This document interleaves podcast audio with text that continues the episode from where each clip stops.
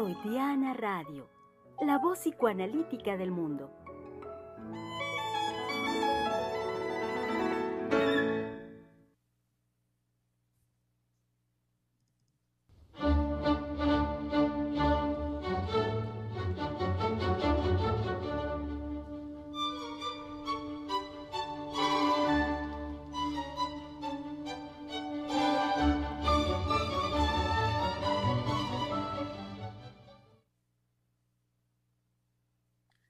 Freudiana Radio, la voz psicoanalítica del mundo. Les damos una muy cordial bienvenida, querido público, a este jueves 5 de agosto del año 2021. Sean muy, muy, pero muy bienvenidos. Eh, en este sentido, sus participaciones todas, sus preguntas, sus comentarios, de ya, estamos ávidos de recibirlos. Como igualmente, bienvenidas, por supuesto, lo saben bien, hoy que es jueves el espacio para tres mujeres psicoanalistas. Y también, siendo jueves, es el trabajo de síntesis al respecto de eh, todo lo desarrollado en esta semana. Y todo lo desarrollado, lo saben bien, querido público, en torno a los hombres no lloran. Así pues, sin mayores preámbulos, vamos directo, directo al tema, directo al trabajo dándole una muy cordial, muy cálida bienvenida a nuestra querida directora del Centro de Investigación y Estudios Lacanianos, la doctora Silvia Heiser. Así es, aquí estoy, me gusta estar y siempre diré, aquí estoy. Muy bien, doctora. Como también le damos una muy cordial bienvenida a nuestra querida colega que saben bien ya está lista siempre en los controles, en el corazón mismo de Freudiana Radio, nuestra colega Giselle Mendoza. Bueno, eso de lista siempre lo pondría en duda, pero, pero sí, siempre muy entusiasta con reunirme con ustedes, con todos ustedes, colegas, escuchas, radioescuchas. Este, y bueno, pues venga, venga la conversación. Venga, así es. Y venga, por supuesto, la presencia, la voz, la pasión, como siempre lo hemos dicho, de nuestra querida eh, colega, la doctora Adriana Lozano, que desde Francia ya está aquí con nosotros. Sí, con todo el gusto de mi corazón. y los hombres no lloran, ¿no es verdad? Es una conclusión que damos muy gustosamente porque podríamos casi reemplazar la frase por lo que contiene de un soporte, un soporte ah, para todo lo que nos fractura, un soporte para todo lo que nos da vida, porque la vida eh, definitivamente no se puede afrontar sin una posición. Y me parece que hacia donde fuimos llevando nosotros esta frase que parecía tan, tan vil y vulgar y corriente de lo cotidiano, me parece que la elevamos en el sentido de que poder darles a los hombres una frase de esta índole, tiene que ver con unas ganas de una herencia, de un soporte, de ser la posibilidad de sostener una posición que no es fácil y que lo que se está viendo es que no es fácil, pero a lo que se invita es a poder soportarlo. Órale, Gisela. Uh, me agarraron en curva, perdón. Bueno, entonces continúo yo, ¿sí? Indudablemente, el hombre en esta frase se constituía como el soporte de todos aquellos que requerían un soporte de fuerza, de integridad, de nobleza, porque se ha hablado muy poco de los hombres nobles y de la nobleza masculina.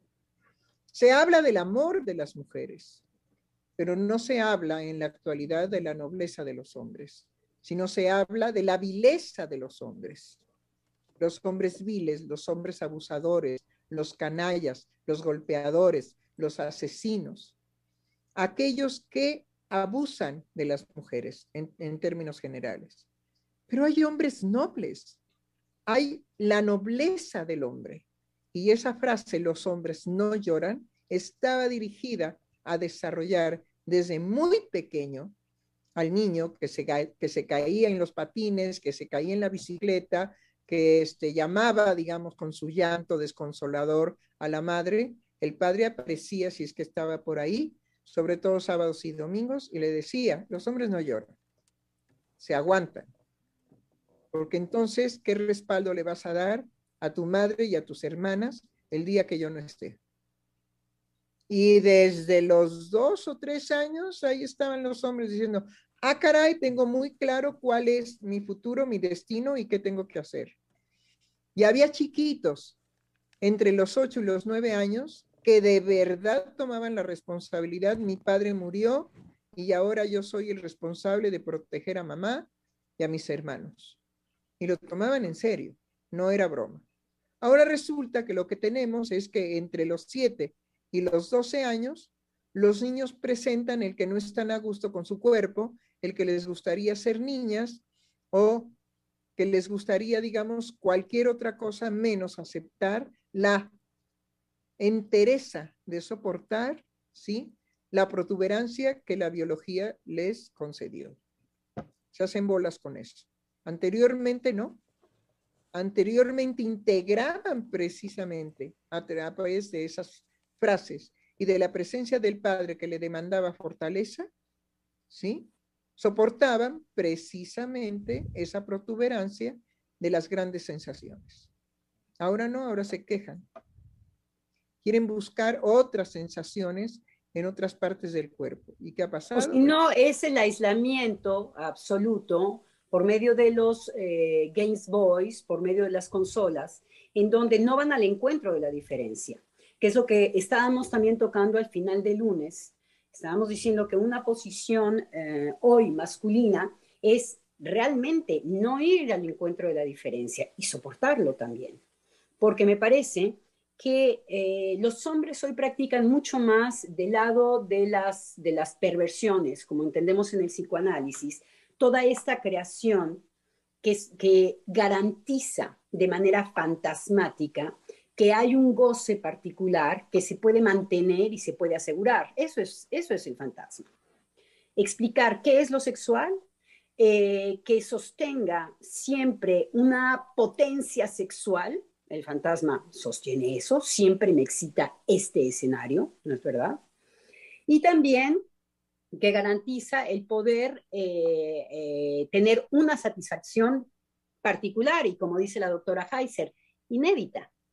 Entonces, ¿cómo esto, eh, si no es del lado de, exacerbar todo lo que tiene que ver con la perversión, es retirarse?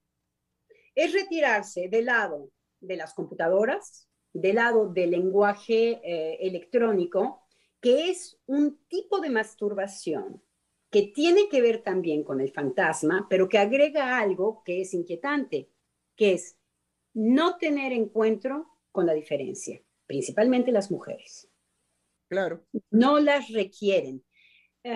todo lo que tiene que ver, lo que se adelanta con los deseos masculinos, tienen que ver con la máquina perfecta que responda a mi fantasma. Retirarme para siempre en un juego electrónico en donde yo soy todopoderoso sexualmente, en donde yo no tengo impotencia, en donde yo no sé qué hacer con una mujer que desea, en donde yo no sé qué hacer con palabras de necesidad del otro, porque no es nada más sexual. Cuando el otro lo requiere, lo pueden ustedes muy bien ver en la reacción de los niños. Cuando a los niños se les hacen preguntas directas, para ellos es muy difícil contestar por todo lo que ellos interpretan de la expectativa del otro. Tiene que ver con el niño.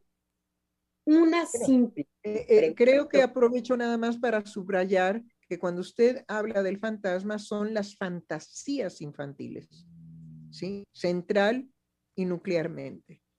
Entonces, las fantasías infantiles se juegan, como usted decía en este momento, ante la pregunta directa del adulto. Ahora sí, nada más era subrayar eso. Y entonces podemos notar cómo para el niño es una carga. Muchas veces los niños responden a las preguntas directas. ¿Qué es lo que está? ¿En presencia de qué estamos?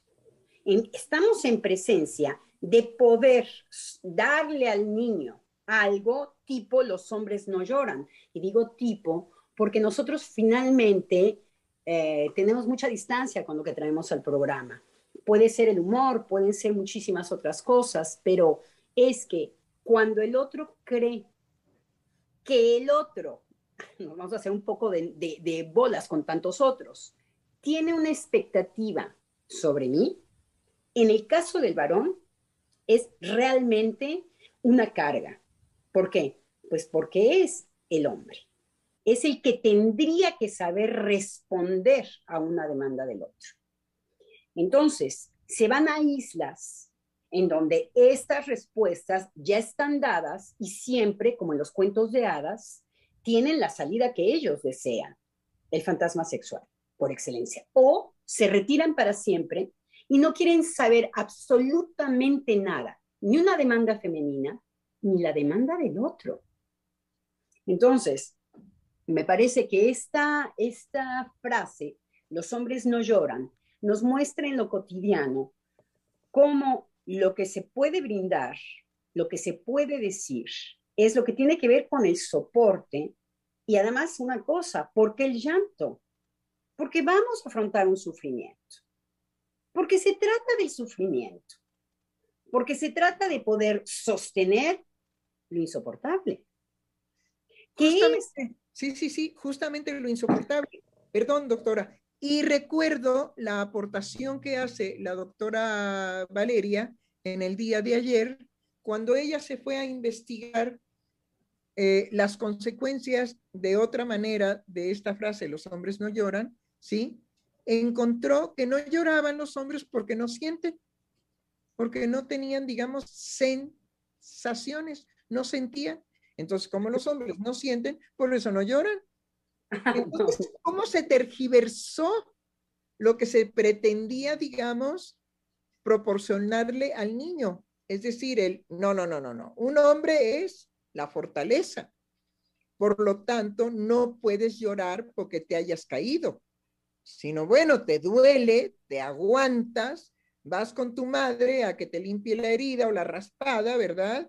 Y cuando mucho dices, ay, ay, ay, me duele, pero no lloras, yo quisiera ser un poco el abogado del diablo y decir algo con respecto a los hombres. No es que no sientan, es que tienen ganas de no sentir. Es cierto que los hombres se retiran, tratan, tratan de no ser tocados, eh, desde vemos a los grandes obsesivos, por ejemplo, que lo que tratan de obturar es el sentimiento. Sí. El obsesivo solamente puede tener acceso a los sentimientos con la distancia. No cuando tiene la gran alteridad a cualquier persona, puede ser un niño, puede ser una mujer, puede ser la madre, puede ser alguien significativo o una persona frente a él. Lo primero que va a hacer es cancelar todo lo que tiene que ver con los sentimientos, porque los sentimientos justamente lo ponen en lo que nuestra frase no lo pondría, de sostener. Sostener una posición es arriesgate a los sentimientos. Lo que pasa es que vas a tener que no llorar para poder enfrentar lo que se te viene. Entonces, no es lo mismo que retirarlo de los sentimientos. Los hombres no necesitan ese tipo de cosas, van a buscar retirarse solos de los sentimientos. No sentir, a veces eh, lo, que les, lo que les sucede mucho es que el corazón no les funciona, no se conmueven, por ejemplo.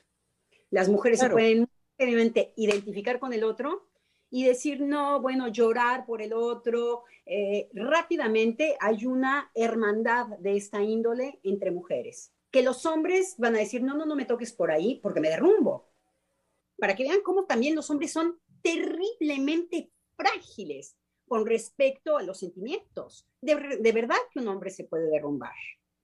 Uno no va y le rasca a un hombre de cualquier manera, porque lo pone, nosotros sabemos, que en la vía de lo que él no quiere saber nada con respecto a sus amores, que bueno, su primer amor es la madre, y es lo que se aleja y se quiere alejar para siempre, amén. Entonces, ni me lo recuerdes, ni me acerques, ni guacatlas, eso huele feo a Dios, huele al, calzón, yo ya de qué me voy. Es cierto que hay una, sí, hago la broma, pero es verdad que hay una, eh, me hizo usted pensar, eh, doctora, por eh, efectivamente toda este, esta, pues yo diría que también de migración, de tratar a los hombres como que no sienten, tienen ganas de no sentir, eso se ve también en análisis. eh, querer, no, no entendí por qué le dolía tanto a mi hijo, quiero decir, estoy pensando en muchos pacientes al mismo tiempo, pero que no saben interpretar del lado del dolor, por ejemplo, de sus hijos, y que lo traen con mucho dolor a análisis, con mucha culpabilidad.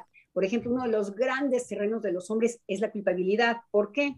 Porque van a querer suspender los sentimientos, pero porque son muy sensibles en este terreno. Ahora sí que la mujer viene mejor armada, mucho más practicante de los, de los sentimientos que los hombres. Lo que pasa es que los canaliza, como usted decía, inmediatamente en la comunidad en una identificación. ¿Sí? El hombre se aísla. se aísla para poder tener raciocinio, que también es algo que se le demanda. Es decir, ante la situación intensa de las manifestaciones femeninas, del sufrimiento y del dolor, los hombres, ¿sí? Tienen que ser racionales. Sí, yo sé que te duele muchísimo que el bebé se haya muerto, pero tenemos que seguir adelante y ya a mí también me duele, pero no me derrumbo. A la que le concedemos que se derrumbe es a la madre, a la mujer propiamente. Pero el hombre tiene que dar un sostén de no derrumbarse.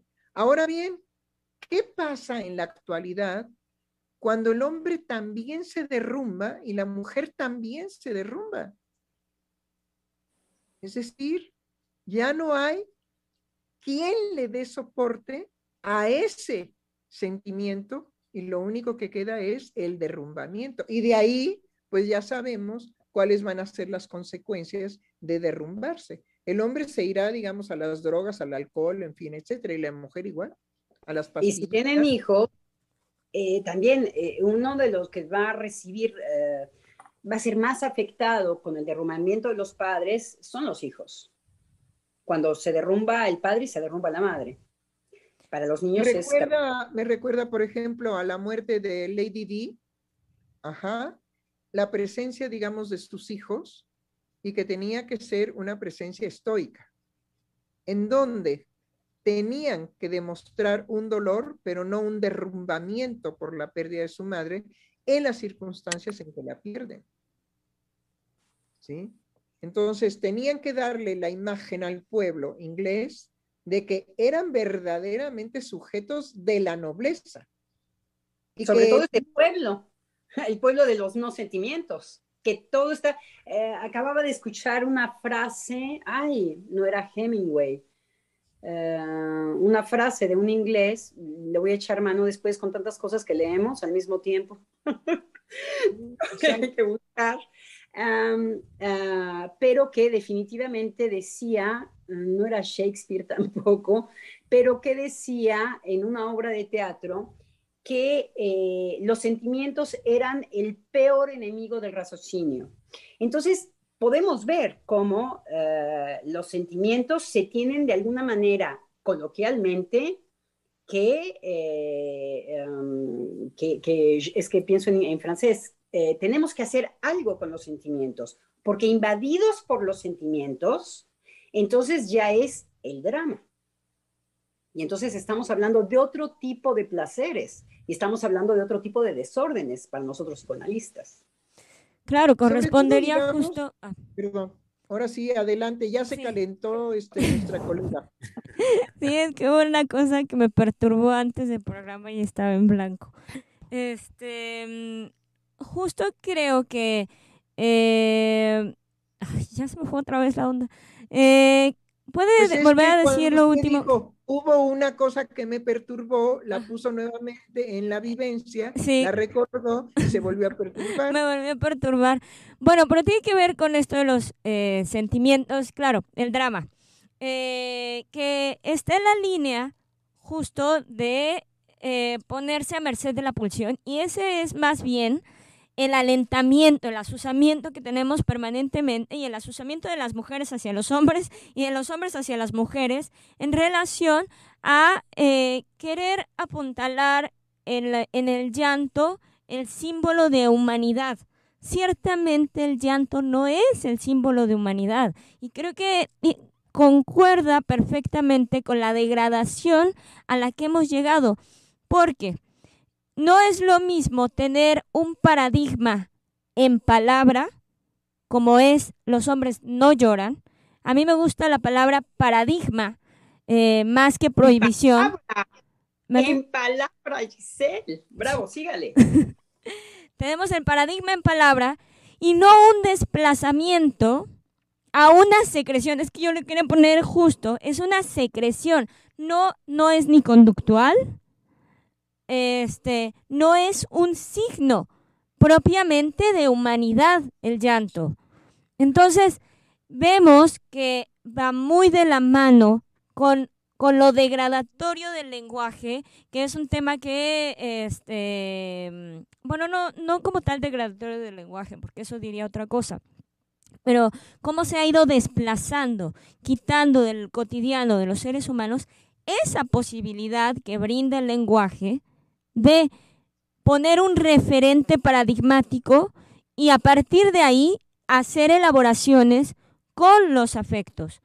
Pero eh, vaya, no es lo mismo que imponer que el llanto daría manifestación de los sentimientos cuando no es la garantía. Muchas veces el llanto es silencioso en, en el sentido de este no hay palabra que alcance y el llanto puede ser desproporcionado y desbordado en cuanto entra directamente en contacto con aquello profundo, pero no pasa por la palabra. Entonces, en el momento en que uno utiliza el recurso de la palabra es poner un alto a ese estar desbordado frente a aquello que principalmente produce dolor. Bueno, hay, una cosa, que yo quisiera este, subrayar en cuanto a que estaría yo en contra de lo que dice mi colega Giselle, porque el, el, cuando a uno dice, se me hizo un nudo en la garganta, no olvidemos que el cuerpo está al servicio de poder manifestar lo psíquico. Mm. Entonces, se me hizo un nudo en la garganta, se me fue la voz y viene un llanto que me avergüenza, que no quiero llorar. Y no quiero llorar porque no quiero tocar lo profundo del dolor porque me fragilizo. Entonces, el llanto es una señal de fragilidad emocional. Quiere decir que la intensidad de nuestros afectos nos pueden llevar al derrumbe de lo que habitualmente sostenemos en la vida cotidiana. Y lo que sostenemos en la vida cotidiana no es la verdad de nuestros afectos, es la representación de una fortaleza que puede permanentemente ser quebrada por un dolor inédito. sí, yo iba un poco en la línea de la doctora, eh, lo pensé desde otra, desde otra manera em, eh, con nuestra frase y que en español es increíble porque hay llanto y llorar. En el caso de nuestras frases es los hombres no lloran, pero no es lo mismo tener un llanto que llorar. Eh, por eso en español lo distinguimos. Porque... bueno, llorar, llorar lo hace el actor, pero no tiene un llanto. Ok, sí. Ah, porque yo en donde de alguna manera eh, tenía una controversia era que eh, me parece algo muy propio del humano eh, llorar. sí hay ciertos animales que lloran, que les sale su lagrimita, pero no como el ser humano. me parece que la doctora Heiser lo ubicó muy bien diciendo que es, una, es una señal ya de una fragilidad en donde, pero es ahí en donde también rescatamos lo que dice Giselle, porque si hay algo, eh, perdón, termino, yo ya estoy en mi pensamiento sola, discúlpenme, en donde podemos rescatar a Giselle porque solamente la palabra podrá volver a enlazar Bravo. en, donde en donde la fragilidad nos está llevando. Entonces, me parece que efectivamente algo que puede volver a pescar lo emocional que me está rebasando, porque es lo que nos está sucediendo, en un verdadero llanto que surge como una cascada. A veces surge a borbotones, podemos decirlo. Eh, Incontrolable.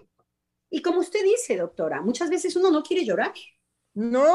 Claro. No, porque em, uno sabe que hay una fragilización de la cual no tenemos garantía volver a salir. Claro. Si tuviéramos una garantía de volver a reestructurarnos, aunque lo hagamos mil veces, no tenemos nunca la garantía de que ante una devastación por el sufrimiento, ¿sí? El sujeto no se pueda volver a reconstruir. Y eso lo vemos en la clínica. Hay gente que nos llega en un estado de destrucción emocional que uno dice, ¿por dónde? ¿Cómo, cómo empezar a recoger, ¿sí? el deshacimiento emocional de esta persona, a, recogerlo, a volverle dado, a, volver a darle unión, sentido a la vida. yo invitaría a Giselle que fuera del lado del referente. Usted está hablando de algo, me parece, Giselle, sí, eh, que, y que tiene que ver con la palabra. Venga, Giselle. Sí, sí, que justamente, bueno, a ver, desde donde yo lo pretendo retomar es el punto de partida de que estamos hablando de lo paradigmático que formó a hombres mexicanos bragados, ¿no? Entonces, el desplazamiento de ese paradigma a una condición de que el llanto sería como el signo de humanización, ciertamente no se contrapone eh, con el hecho de eh, que, como bien dice la doctora Heiser, es, digamos, muchas veces la única la vía, no, no la única, sino es la vía con la que se toca lo más profundo y lo que puede fragilizar a un ser humano. Y por lo que muchas veces se evita, que va en la eh, línea... Otra cosa en la doctora Heiser, que la doctora Heiser nos, nos corrija. Hay, hay, cosas que nos ganan. La doctora Heiser va muy lejos porque contradice, contradicería a toda la escuela francesa que tiene que ver con el inconsciente estructurado como un lenguaje. Cuando habla del síntoma de esta manera, la doctora nos está diciendo que hay algo que viene antes de la palabra, que hay algo que nos gana, que hay algo que hay de enrumbamiento, puede haber derrumbamiento, que es en donde yo encontraba muy interesante lo que tú decías. Okay. y la, doctora este, empezaba a dar una pista. Cuando un paciente nos llega invadido por el síntoma, tenemos que cortar hierba. Sabemos que no estamos en un trabajo analítico típico. Sabemos que primero está invadido, que no hay posibilidad de referente. Pero es muy interesante cuando tú dices que no es el llanto lo que va a ser un paradigma de la humanidad. Me parece bárbaro porque le das un sostén en el referente y en la palabra. Pero la doctora nos los quiebra. ¿Por qué? Porque hay cosas anteriores a la palabra. Nada de que el inconsciente estructura como un lenguaje. Hay aquello que, que nos deja sin palabras que nos gana en llanto, en risa, puede ser una risa nerviosa, porque además hay risas nerviosas como el llanto. Ah, sí. Que no pueden parar. Entonces, dígame, doctora, a mí me parece que usted iba, no de que uno se puede, no, se puede consolar con el llanto, sino que más bien hay cosas en lo psíquico, cuando hay como eh, algo excedido, una fragilidad emocional que ¡boom! se manifiesta sin palabra. Me parecía que sobre todo no olvidemos que algo original en nosotros es que no tenemos todavía, ¿sí? En el origen no tenemos una estructura psíquica, tenemos lo psíquico, ¿sí? Y se va a ordenar de acuerdo a todas las vicisitudes que ese bebé, desde que nace hasta que llega, digamos, al lenguaje, ya ha vivido. Y esa, esas, todas esas vivencias iniciales, indudablemente que van constituyendo lo psíquico, la dinámica psíquica de ese sujeto. Y además no tenemos acceso a ello ni él mismo porque no hay lenguaje. Hay el lenguaje de la madre, de lo social, de los padres, de los tíos, de los amigos, de los hermanos. Ese es el lenguaje que hay. Y entonces lo abordan, lo, recoge el lenguaje propiamente, pero él no habla. Él simplemente va sintiendo todos los impactos de su vivencia hasta que puede articular en la palabra algo de su sentir, que nunca es toda la verdad de su sentimiento, porque está, digamos, todo lo previo antes del lenguaje y a eso no tenemos acceso. Está ahí. Un derrumbamiento de la palabra, en donde es interesante lo que usted dice, Giselle. Lo contrario. la construcción de no darse en cuerpo y alma a lo que usted estaba diciendo, Giselle. a un llantero, a un lloriqueo, en donde sabemos de qué placeres, y usted lo dijo muy bien, porque yo le dije como placeres y usted habló de pulsión. Al buen entendedor, por supuesto, Giselle. Entonces, ¿cómo tiene que, cómo tiene que, cómo nos tenemos que ir del lado del referente? Los hombres no lloran. Entonces, bueno, creo que las dos cosas son válidas en cuanto que dan cuenta de un momento de la vida y de otro momento de la vida. Es decir, cuando no hay lenguaje, es lo que se va a constituir propiamente a lo que no tenemos acceso. Y una vez que hay lenguaje, es lo que se va a constituir gracias a la palabra. Y que entonces hay cosas que nos asaltan a nivel, eh, por ejemplo, de, de una emoción muy fuerte sin palabras. Así es. Retornamos hasta ese, hasta ese momento, ¿sí? El dolor puede, puede ser tan intenso y tan desestructurante para el sujeto que lo deja sin palabras. Y que puede perder, digamos, el interés por la vida y que puede caer en una situación depresiva de la cual no se reponga. Bueno, tenemos muchas historias de eso. La gente dice, bueno, es que desde que pasó tal cosa, pues mi madre no se recuperó, y desde que mi padre, digamos, no fue reconocido en la empresa, pues ya no fue aquel hombre emprendedor y triunfador que antes era. Es aquí en donde Giselle nos tiene que decir algo. Si yo escuché bien a Giselle, es justamente los ejemplos. En donde Giselle iba. Lo que pasa es que los dos al mismo tiempo, como se hace, como dice siempre, eh, de la escuela de la doctora Heiser. Las dos cosas simultáneas. Entonces, Giselle, háblenos del referente, háblenos justamente de lo que viene a engarzar la palabra, que va a ser el trabajo analítico del psicoanalista. Esto es obra del psicoanalista, curiosamente no del paciente. Y usted está hablando. Entonces, ¿le escuchamos? Pues sí, porque es muy buena clínica la doctora este, Giselle. Pues, bueno, es que justo, o sea, creo que sí, vaya, lo, lo van diciendo, o sea, creo que ya está dicho el hecho de que eh, ciertamente la clínica del, del psicoanálisis pues no es la clínica del llanto, aunque el llanto pueda ser escuchado. Bueno, eh, ahí está dicho una gran verdad. La clínica psicoanalítica no es la clínica para llorar, es donde se llora pero no es para. A veces se puede dar los Kleenex. sí. Y es por esto que los lacanianos retiran, los lacanianos retiran los Kleenex. ¿Sí? Ajá. Este, no le dan posibilidad, lugar a, este, a la mucosidad que se suelta con el llanto. Claro. Y, que pone al sujeto en una circunstancia de pena, de vergüenza porque sus secreciones no son tampoco controlables. No. Sabe que se le va a soltar la nariz y antes de que empiece a moquear, ajá, como respuesta, digamos, del organismo, saca lo que sea a la mano, ¿no? Pero por vergüenza, porque las secreciones del cuerpo están hechas para hacerse en la intimidad. cuando una mujer va a tener un hijo y que le duele muchísimo, le vale todo ese tipo de cosas.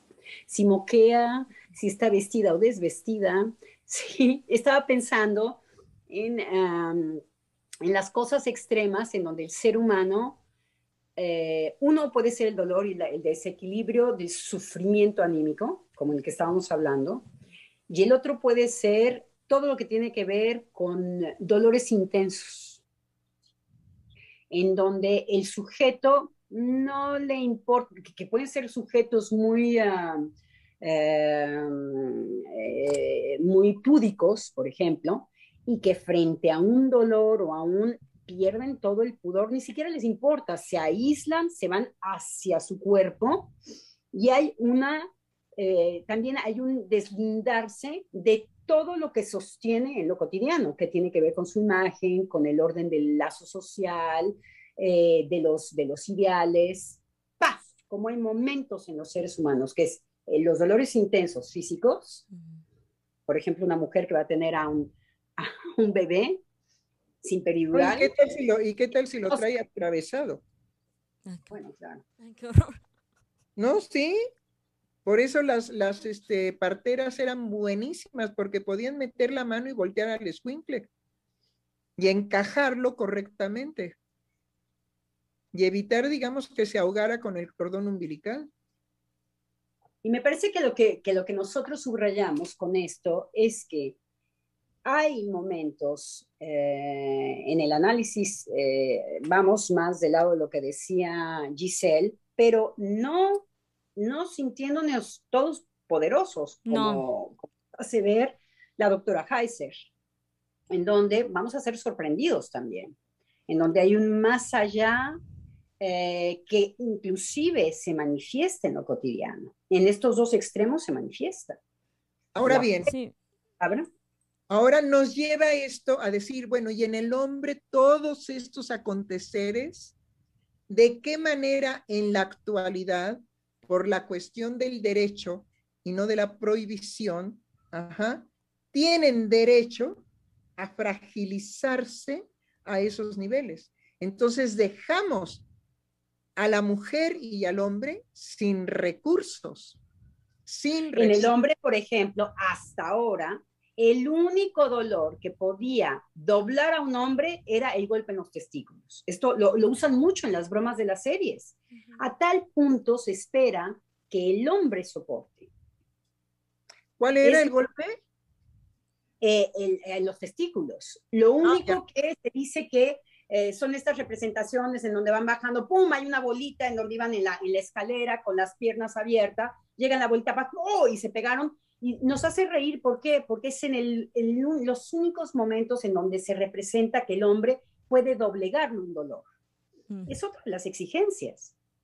Igual que los hombres no lloran. Se espera que los hombres sean capaces de soportar, por ejemplo, los golpes, excepto el de los testículos. Pero si no, la expectativa es, hasta ahora, hasta nuestros días, que los hombres soporten. Ahora, en lo cotidiano, si no tenemos eh, eh, eh, pacientes muy jóvenes, vemos que esto todavía se sostiene. Hay muchos discursos que quieren ya estar en una modernidad que no es lo cotidiano. Es en los niños pequeños en donde empieza a haber una modificación de discurso, pero apenas en niños muy jóvenes, y cuando yo digo pequeños estoy hablando de niños de cuatro años que ya están inmersos en un discurso de género, que ya están inmersos en el discurso del lenguaje eh, tecnológico, donde ya tienen muy rápidamente un acceso a aislarse con las computadoras. Eh, lo, por supuesto, todo lo que tiene que ver con la telecomunicación y con la representación de su imagen, que es todas las fotos y las cosas que ellos pueden reproducir de su cuerpo. Es muy interesante, niños muy pequeños, en mi clínica, en todo caso, es niños de cuatro años, en donde ya vemos una clínica diferente.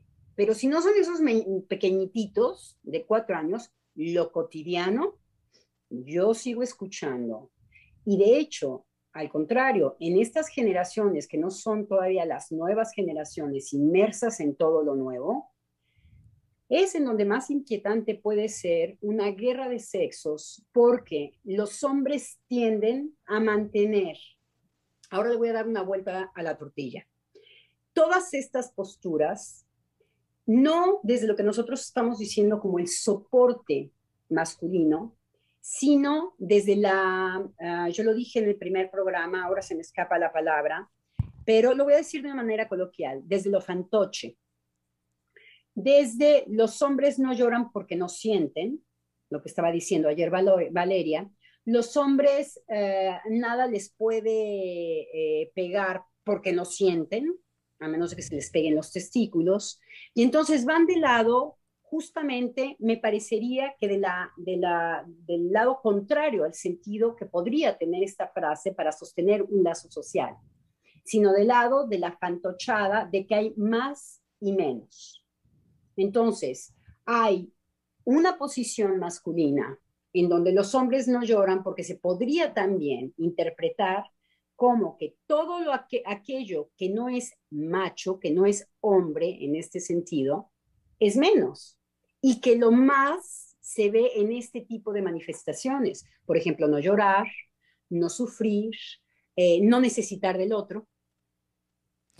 Yo no necesito del otro, yo estoy muy bien con mi carrera, con mi porno, con mi muñeca inflable.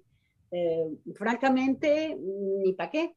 Entonces, son los semblantes, son aquellos en donde estas frases han hecho y han alejado a los hombres de una posibilidad de tener acceso a sus sentimientos para acercarse a los otros, en donde son sostén de los otros. Claro. Entonces, justamente, justamente era, los hombres no lloran, era empujar a los hombres a que la nobleza del hombre era respaldar a los débiles. Esa era la honorabilidad que hacía de un hombre honorable. ¿Por qué? Porque estaba bajo la justicia, bajo aplicar y llevar sobre sus hombros la justicia. Bueno, ahora tenemos un problema que será bueno, digamos, eh, eh, decir eh, para ver la confusión en la cual se encuentran algunos niños. Resulta que un niño puede tener un padre que anteriormente fue mujer y que en la transformación que él sufrió, bueno, que ella sufrió, ahora es un él. Y entonces, él es ahora un hombre, por lo tanto, será un padre. Pero también a su vez tiene lo contrario en el otro sexo. ¿sí? Tiene a un hombre que ha devenido mujer y entonces es su madre, pero que anteriormente era un hombre y que ahora es mujer y como mujer es su madre. Pero aparte, él no ha sido concebido ni por este ni por esta.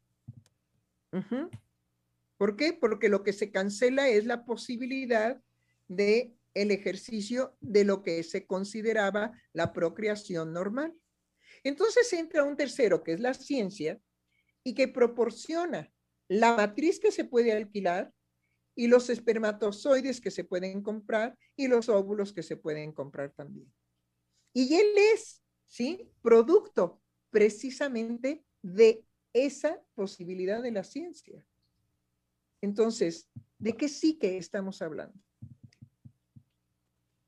Giselle, ¿usted quiere algo? Porque yo estoy lanzada. Sí, bueno, no, adelante, adelante, porque lo mío era otra cosa. Ah, yo iba por otro, eh, muy interesante lo que dice la doctora Heiser, eh, mi, mi, raciocinio iba por otro lado, iba por todas estas generaciones en donde eh, hay la impostura masculina, la impostura masculina en donde verdaderamente funciona en denigrar a la mujer, para entonces él, como en los fantasmas, asegurar una potencia sexual.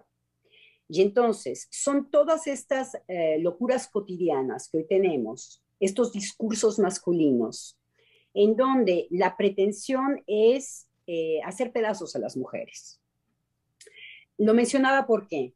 Porque del lado de la violencia, eh, cuando estas frases las van a sostener los impostores de la masculinidad, que la masculinidad finalmente, la valentía del, eh, del varón consiste en ir hacia la alteridad, la alteridad femenina, ir a poder enfrentar eh, los sentimientos eh, que pueden desbordar al mundo y él portarse como una garantía de, de organización de esto. Entonces, son, eh, es una postura masculina que presupone que hay algo en el mundo que no está arreglado y que él puede ser aquel que organice estas cosas y que él puede hacer lazo social. Pero que podemos encontrar del lado de la impostura todo lo que tiene que ver con lo que Freud decía, eh, que finalmente puede haber un desprecio del lado de los hombres verdadero hacia las mujeres. Verdadero es eh, terrible, yo lo, suelto así, en donde eh, el varón puede despreciar que la mujer no tenga el órgano. Y ahí entonces estamos aterrizando ya no en todo lo simbólico de lo fálico, sino en todas las figuras del órgano, en donde lo que se va a despreciar, a despreciar, es quien no lo tiene. Y estas imposturas, estas posiciones masculinas, hoy en día se manifiestan también en una locura cotidiana, en estos hombres que pretenden eh, que, lo, que, yo hemos traído, traído al programa eh, bastante. Tener una satisfacción, porque todas las mujeres eh, son las que tienen que, que, proveerlos de una satisfacción sexual a la, a la cual ellos tienen derecho, es esta locura de discursos que aparecen hoy.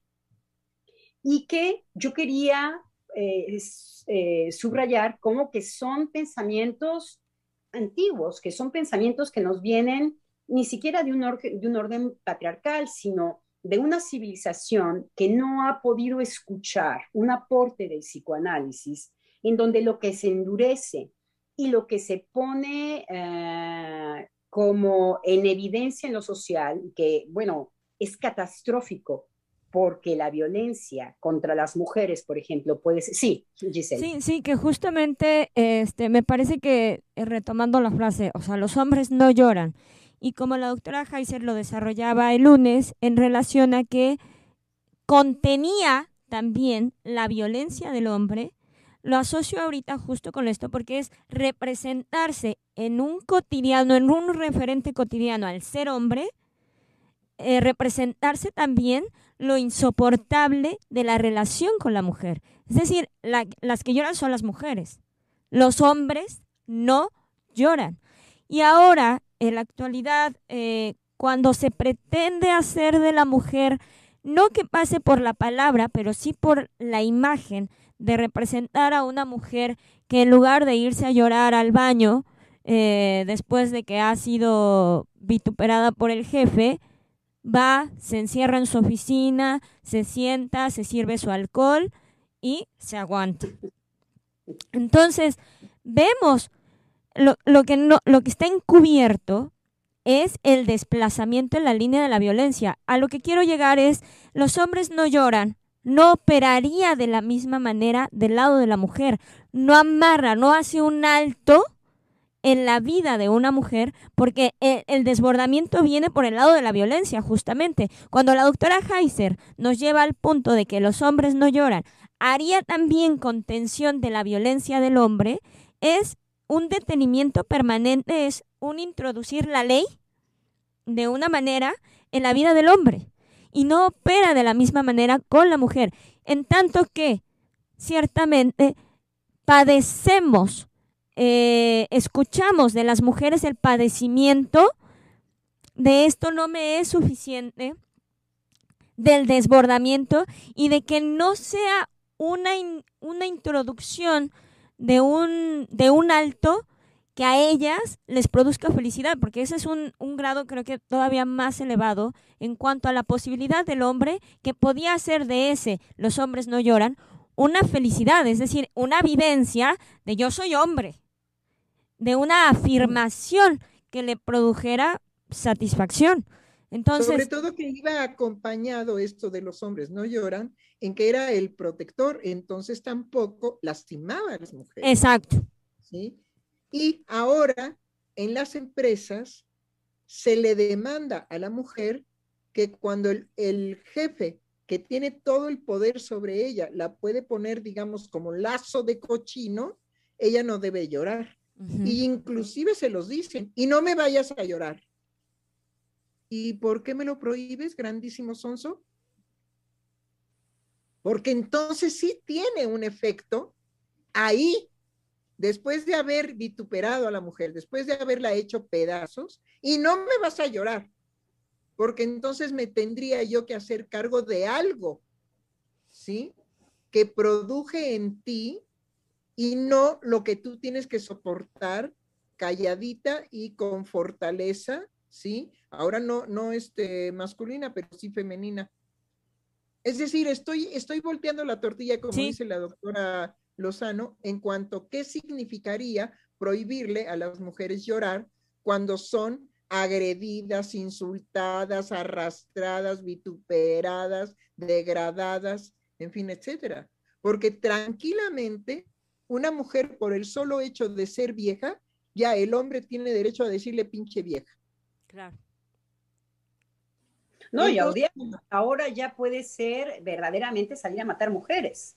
Ya hay, ya hay una psicosis masculina, de la impostura masculina, por excelencia, porque eh, si bien el psicoanálisis ha dado mucho jergón a la vida cotidiana, desgraciadamente lo mejor que puede dar el psicoanálisis, y que es decir, oigan, hay una situación con respecto al órgano que tiene que ver con la impotencia sexual que hay que atender, eso no se ha escuchado.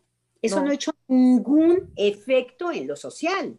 Y eso sí, es una pena que estemos pagando las consecuencias, porque bueno, el psicoanálisis hace mucho tiempo que está hablando. Pero en cambio sí se ha utilizado el psicoanálisis para una serie de eh, sentimentalismos de que es que es inconsciente o explicarlo todo a través de un trauma a la gringa en donde el otro no es responsable. Claro. Entonces es una pena el uso que se le da al lenguaje psicoanalítico. Y algo que dice relevante Giselle y que me parece que desgraciadamente no tenemos mucho tiempo, es la introducción de la ley. Me parece que la postura masculina lo que se está perdiendo y que rompe completamente el lazo social, dejándonos en una situación de lo, de lo salvaje, es que no hay una introducción de la, eh, de la ley por parte de los varones. Porque la introducción que hacían los hombres, que sostenían los hombres, que tenía que ver con la separación de los pequeñuelos de sus madres, era algo que, que venía a organizar el esto sí se puede, esto no se puede. Esto sí se puede, esto no se puede, la prohibición. Algo claro de entender, algo claro por lo cual nos podemos sentir culpables, algo claro que nos puede em, eh, guiar hacia afirmar nuestra posición, algo claro. Me parece que ahora las cosas empiezan a ser terriblemente borrosas con las cuestiones del derecho. Que eso, bueno, cedo la palabra a la doctora porque se pinta sola para hablarnos justamente de esta gran diferencia que estamos ahora vehiculando a partir del derecho. Sí, sobre todo, digamos, usted toca un punto sumamente sensible, es decir, la paradoja de la prohibición. Cuando hay prohibición, hay una incentividad, es decir, se intensifica el deseo de transgredir la prohibición para alcanzar un goce inédito. Y eso podría ser, digamos, la garantía del sostenimiento de la potencia sexual en el hombre. Por eso al hombre le pertenece la transgresión de la ley, por lo tanto el Señor es el dueño de las perversiones. Ahora bien, la prohibición permite simultáneamente el atemperar la moción pulsional erótica para que pueda insertarse precisamente en la civilización que sea capaz de crear un lazo social, que la sexualidad participe en la civilización haciendo lazo social. Para eso está la prohibición. Pero la prohibición es paradojal. La prohibición, por un lado, incita a lo peor y por otro lado, ordena la posibilidad, bueno, gesta la posibilidad del lazo social. E inaugura la ley. E inaugura la ley. No te pertenece. La ley pertenece. Que la ley va a ser también el intento político de organización del lazo social. Ok, entonces, cuando el paradigma se fractura, en donde ya no hay prohibición, sino hay derecho, ¿sí? Entonces, a todo lo que se me ocurra, y si hay grupos que me puedan representar acéfalos, ahí voy y también, digamos, me integro en que sí, sí, la mujer hay que empoderarla. ¿Y qué es eso? Pues quién sabe, pero tú grita. ¿Sí? Que eso es lo que hay que lograr. Pero ¿cómo? ¿Pero qué quiere decir empoderar? Ah, pues empoderar es que, es que, es que, eh, eh, pues, ¿qué, ¿qué, más da, hombre? Ya, grita, pelea. Como el gatito, ¿no? Que pasa la banda de gatos, los gatos muy, muy malos del barrio, y entonces van y dicen, vamos a fornicar, y vamos a fornicar, y está el gatito chiquito que los ve pasar, y entonces le dicen los gatos malos, vente, vente con nosotros, entonces están dando vueltas, ¿no? Y vamos a fornicar, y vamos, y entonces el gatito dice, y vamos a fornicar, Pipín, y vamos a fornicar, y entonces al final dice, bueno, yo fornico una vez más y me voy, ¿eh? Ay, mi vida. un grupo que lo represente, ¿no? No importa el sentido, ni no entiendo ni de qué va, pero sí me voy con los grupotes, ¿no? Una son las nuevas formas de identidad, ¿sí? Entonces, eh, ya no se permite degradar ajá, esas identidades. Ahora tenemos que soportarlas, darles espacio y soportarlas. Y bueno, y digo, ya no se vale denigrar porque de alguna manera ser homosexual era algo denigrante. Entonces, el tener, digamos, una identidad sexual, pero en grupos acéfalos, no es de lo que se trata en cuanto al reconocimiento de buscar una forma de satisfacción erótica distinta a la establecida. Son cosas completamente diferentes. Y eso es lo que ha provocado la ruptura de las prohibiciones y darle entonces cabida al derecho de viva la pepa. Tú nada más demándame a ver qué es lo que tengo yo que legislar para que entonces esté justificado, ¿sí? Que lo que tú vas a llevar a cabo, no importa cuáles sean las consecuencias, es tu derecho. Entonces el derecho ahí se utiliza de manera prostitutiva. claro. Y bueno, con esto que venía diciendo la doctora Heiser, a mí me vino una luz al respecto de un hecho que yo me preguntaba, eh, porque me había dejado inquieta una persona que me comentó, esta persona trabajaba en un bar, y este, un bar eh, hasta cierto punto refinado, pero en donde justo tiene lugar, digamos, el, el, la operación de estos discursos en un eh, siendo encarnadas por los sujetos que, están ahí este, trabajando en el bar, ella trabajaba en el bar, y me comentaba que le llamaba mucho la atención que este, habían unas mujeres que eran las líderes de, de estos, eh, bueno, digamos, las mujeres que alcanzaban puestos altos en este, en este tipo de trabajos, eran mujeres muy masculinizadas, sumamente masculinizadas.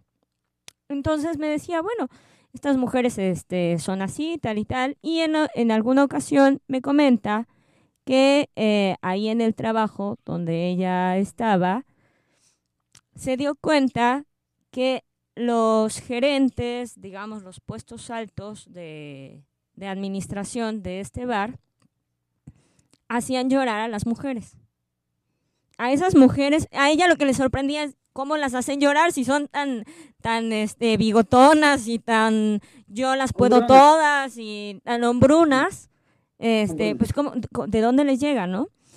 Entonces, eh, a mí me llamó la atención y lo que entendí en esta inquietud que me despertaba, que era justamente no solamente cómo era que las hacían llorar, sino eh, cuál era el prurito de estos hombres en hacer llorar a estas mujeres.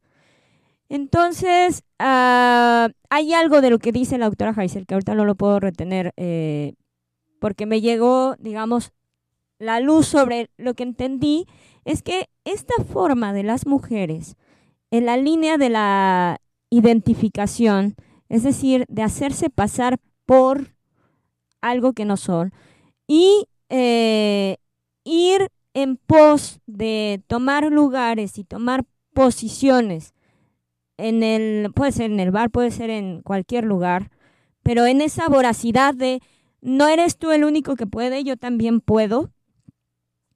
Em, y esa, ese encarnar una postura masculina frente a eso, a lo que lleva a los hombres, pienso que a lo que puede llevar es al asusamiento de te voy a demostrar que este no es tu lugar.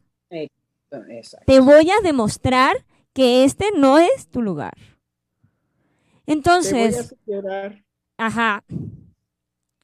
Y esto es en el mejor de los casos. Claro. Ah, sí. Eso en el ¿Quieres ver chula cómo soy más fuerte? Claro. O eh, también, bueno, una, una, frase muy cruel, por ejemplo, con las mujeres es, pues, tú lo pediste. Exacto. Tú lo pediste. Ahora, ¿de dónde? Es una posición eh, de mucha crueldad de la parte masculina. Claro. Desentenderse y es decir, ¿quién es el más fuerte? Chula, te escucho. Y la mujer se lo calla. Y la mujer se lo calla. Es decir, eh, creo que entramos con esto en un terreno de lo, lo, que no dicen hombres y no dicen mujeres, pero que sí está aconteciendo como consecuencia de la operación de estos discursos. Exacto. definitivamente, sí. No, no sé si hay comentarios. Sí, efectivamente, doctora. Eh, Chávez García Jaime nos dice saludos desde Oaxaca y también dice una frase, eh, dijo lo siguiente, es el espacio a decir vía la palabra. Es todo lo que dijo. Luego, Lidia Alemán nos, nos eh, dice lo siguiente. Hola, buen día. Tengo un, eh, tengo un paciente, tengo un paciente que tiene problemas de adicción a la marihuana, alcohol y sexo. Hace años empezó su proceso, lo suspendió por cambio de domicilio. Actualmente lo retomó y entre lágrimas se dice, ya no quiero vivir así. No le gusta su violencia, su forma de relacionarse con su familia, con sus parejas, y justo a través de su palabra, poco a poco ha ido retrocediendo a su niñez, recordando y atreviéndose a hablar de los abusos sexuales de los que fue objeto y abandono por parte de sus padres. Estoy cansado de tanto llorar, a lo que respondo. Es maravilloso que puedas llorar y hablar de todo el dolor que traes. Justo eso te dará bienestar. Se vale llorar. Y también podría agregar, los hombres no lloran. Porque no incomoda, es decir, no va en contra. Es decir, el chiste es que no nos quedemos nada más en una posición porque si nos quedamos en una posición, entonces no establecemos una dialéctica del tratamiento, sino simplemente una fijación. Y las fijaciones psíquicas en la clínica psicoanalítica son fatales. Sobre todo que, bueno... Eh, Ahora, ¿quién es no, el analista? No es una, posición este, Para autorizar que sí, ya puedes llorar, ¿no? no. Exacto. Claro, parece terapia más bien, parece un consejo. Eh, ¿Qué bien hace? Desahógate. Eh, bueno, en análisis sabemos que esas cosas entusiasman para hacer crecer del lado del, de lo patético. Entonces, eh, el psicoanalista no... El analista nunca podrá decir sí, qué bien a lo que tú decides hacer. Jamás, porque inmediatamente mete una moral. Claro. Porque inmediatamente... Tendría que preguntarse el, analista. Si es la palabra del paciente, no la del analista la que importa. Pero en el momento, digamos, en que el terapeuta se mueve de ese lugar de analista y entonces es un terapeuta conductista o es un terapeuta consolador o es un reeducador de la situación psíquica, bueno, pues entonces sí, apoya, coaching da apoyo, da este, dirección, da, da y da, ¿sí? Lo que, no, lo que jamás puede dar es una escucha analítica. Exacto, ahí no hay escucha, eso, eso está muy bien dicho, exacto. Pero sí hay palabra, como dice esta, esta persona.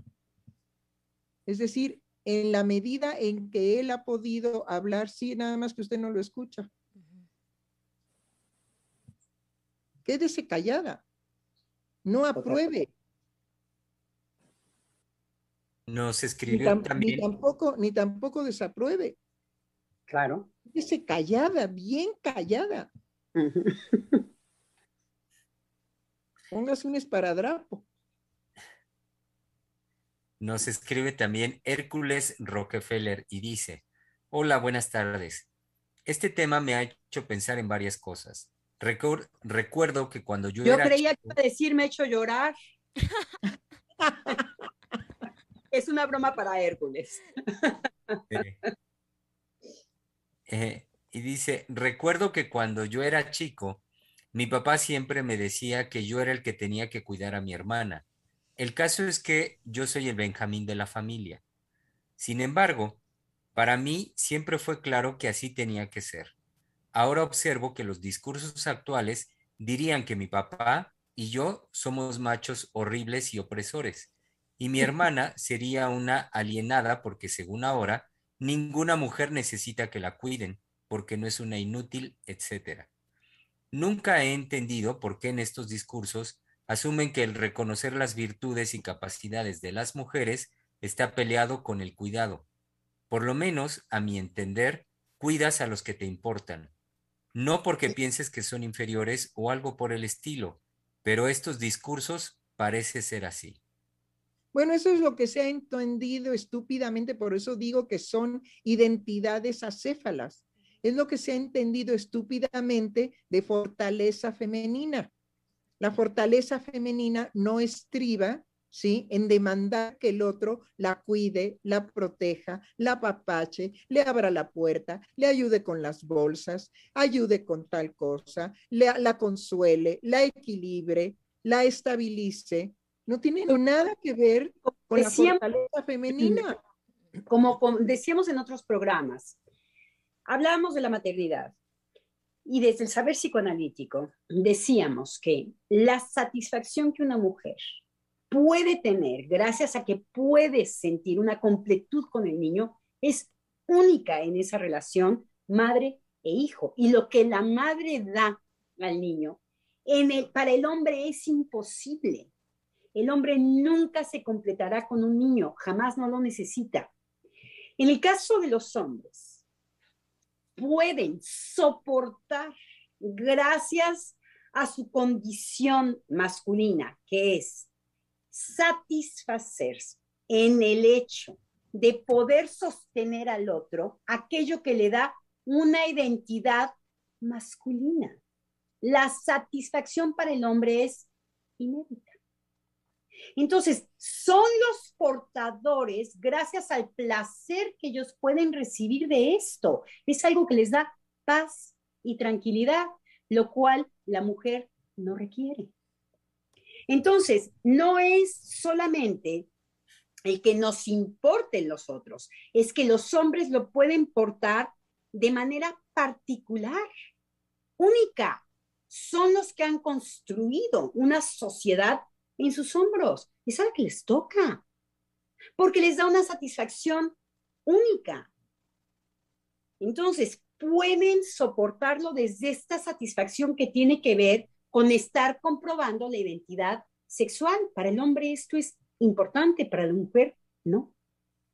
Entonces, estos soportes son únicos y de una calidad única cuando viene de un hombre que lo puede soportar. Es que no hay que perderlo. No hay que perderlo. Ese es el pleito. Ese es el pleito. Nunca vendrá de la posición femenina. Jamás. Es otro tipo de satisfacción. El hombre no tiene acceso tampoco a la completud en la, en la paternidad, nunca la tendrá. Tiene que ser padre desde otro lugar, exactamente desde las identidades masculinas.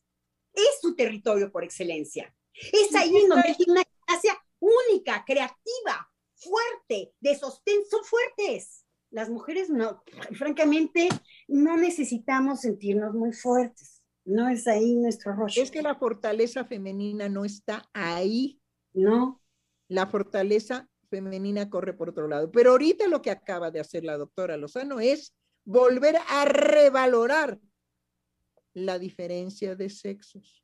Señores, la diferencia de sexos que los discursos han querido borrar. Y entonces se vuelve una situación caótica y lo único que queda como salida para entender la dinámica de la sexualidad es la violencia.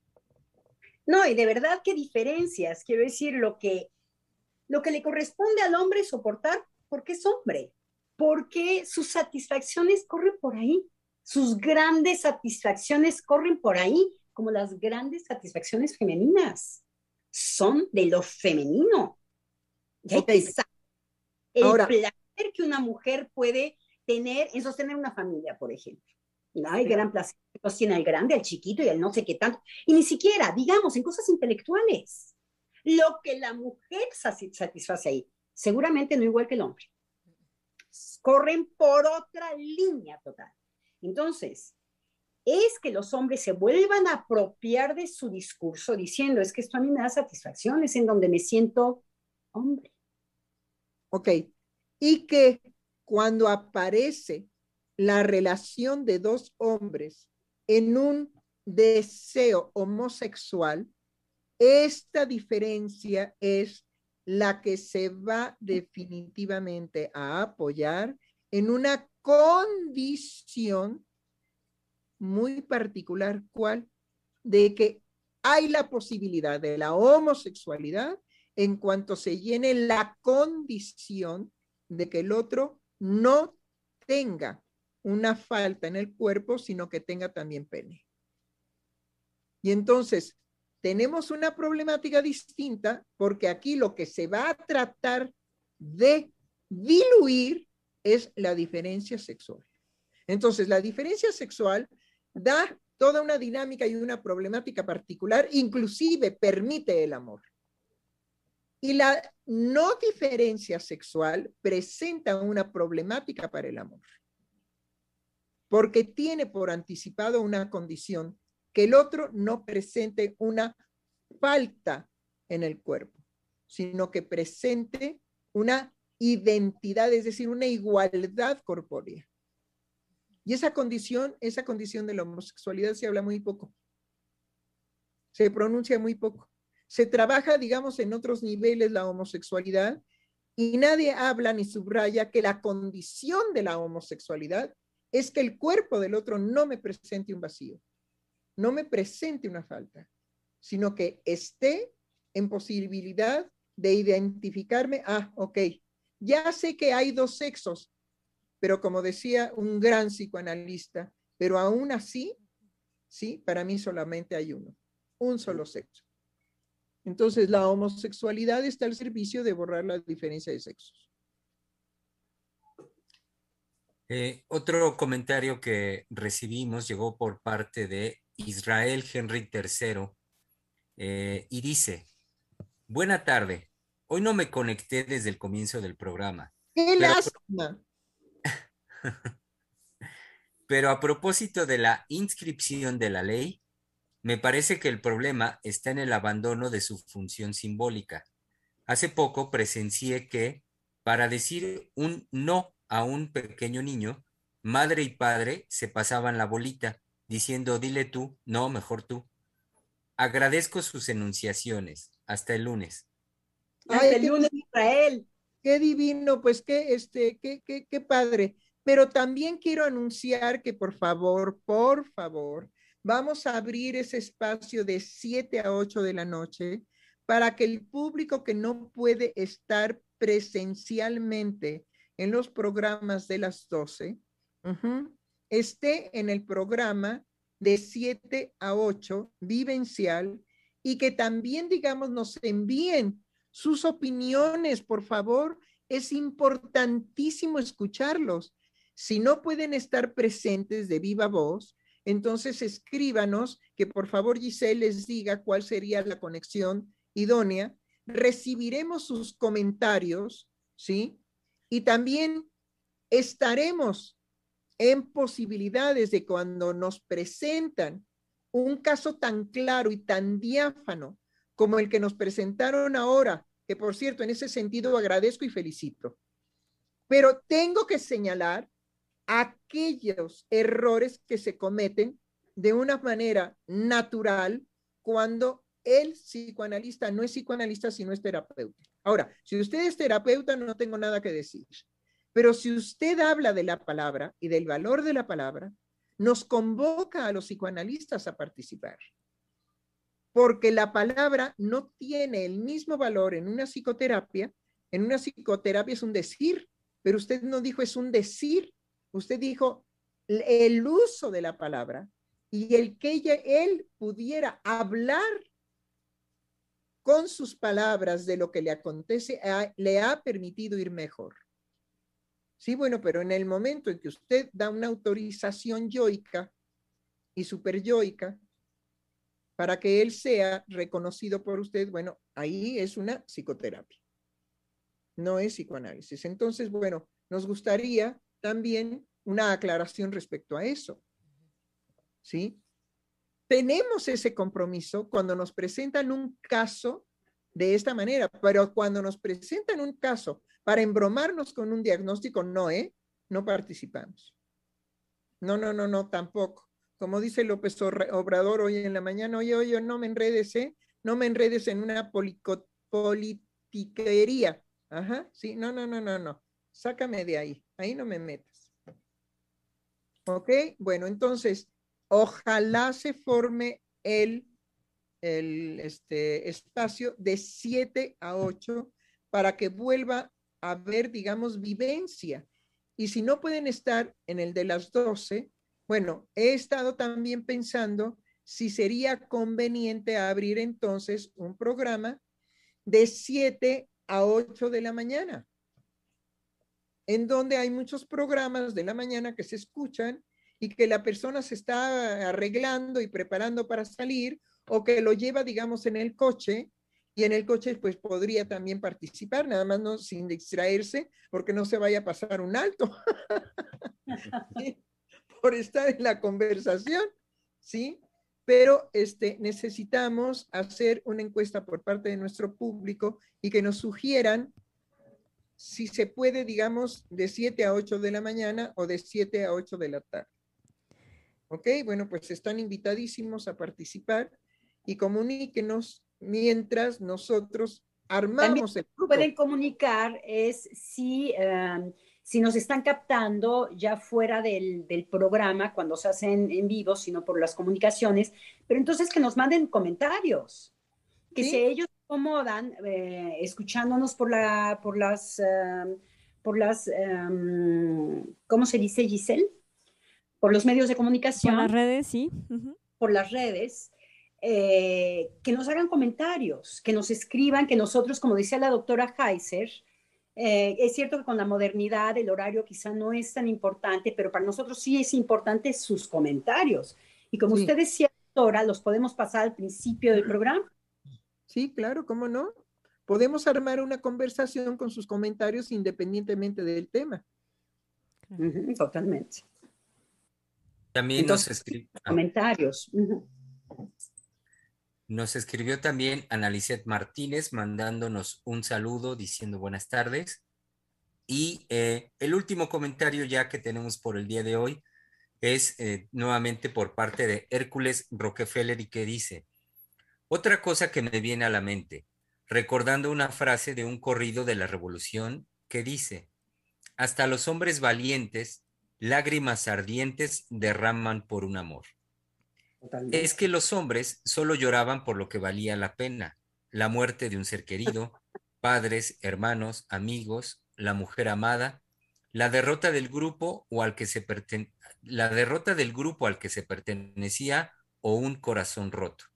Eso además tenía un tiempo límite y debía intentar controlarse. A mí me enseñaron que ese tipo de llanto no debía ser objeto de burla ni degradación. Sin embargo, uno debía hacer un llamado al amigo en esta situación a guardar la compostura. Sí, y claro, creo que puntualiza muy bien que los hombres no lloran, no está en la prohibición de la manifestación de los sentimientos, sino todo lo contrario.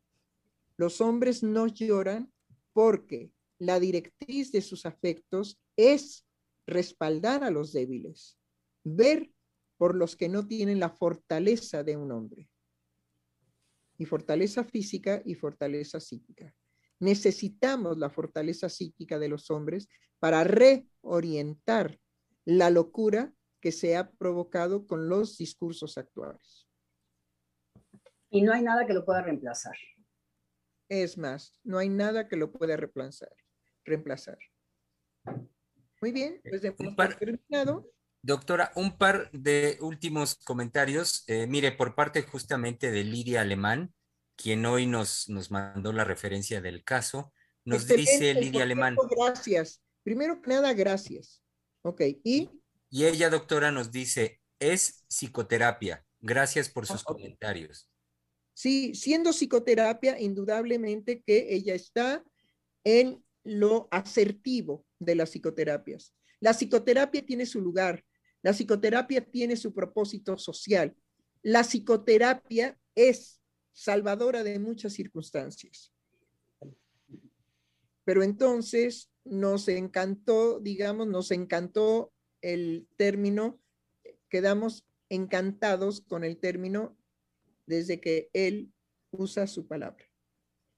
Y ahí, digamos, yo dije, bueno, o es chicha o es limonada, pero que lo defina. Ok, siendo este, psicoterapia, estoy totalmente de acuerdo que usted puede participar desde suyo. Y el ultimito comentario, doctora, eh, antes de despedirnos, llega por parte de Yesenia García Salgado y dice, wow, ¿habrá dos programas? Por supuesto que estaré en los dos, no podría perdérmelos. Gracias, un abrazo, un abrazo cariñoso a todos, oh, sí. Es que además vamos a ser completamente diferentes a las 7 de la mañana y a las 7 de la noche. ¿Sí? Completamente distintos. ¿Sí? ¿Por qué? Pues porque tenemos martes y jueves la consulta hasta el full. Ajá y vamos a tener que abrir espacios no martes y jueves. Claro. Porque tenemos la, la clínica principalmente los martes y los jueves. Y si ocupamos un horario de 7 a 8, no, pues de no ser que fuéramos Freud o que fuéramos este, Lacan para tener esa energía, pues solamente así podríamos sostener todo el ritmo. Sí, la tenemos. ¿Cómo? Sí, la tenemos. bueno, ok, sí la tenemos. Pues eso haremos, pero este, necesito ver que mis colegas estén en posibilidad de sostener el, el programa de 7 de la mañana a 8 de la mañana o de 7 de la noche a 8 de la noche. Sí.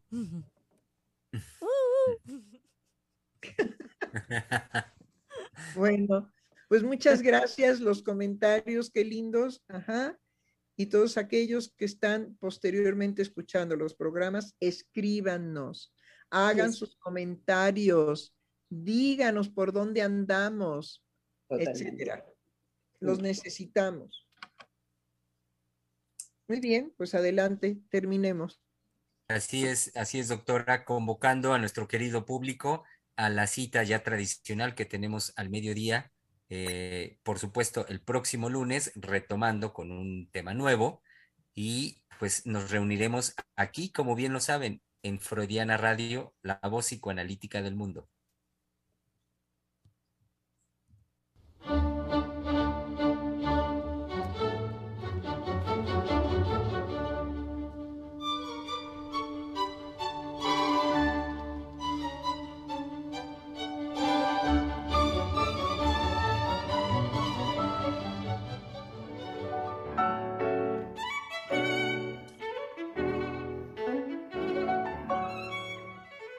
Freudiana Radio, la voz psicoanalítica del mundo.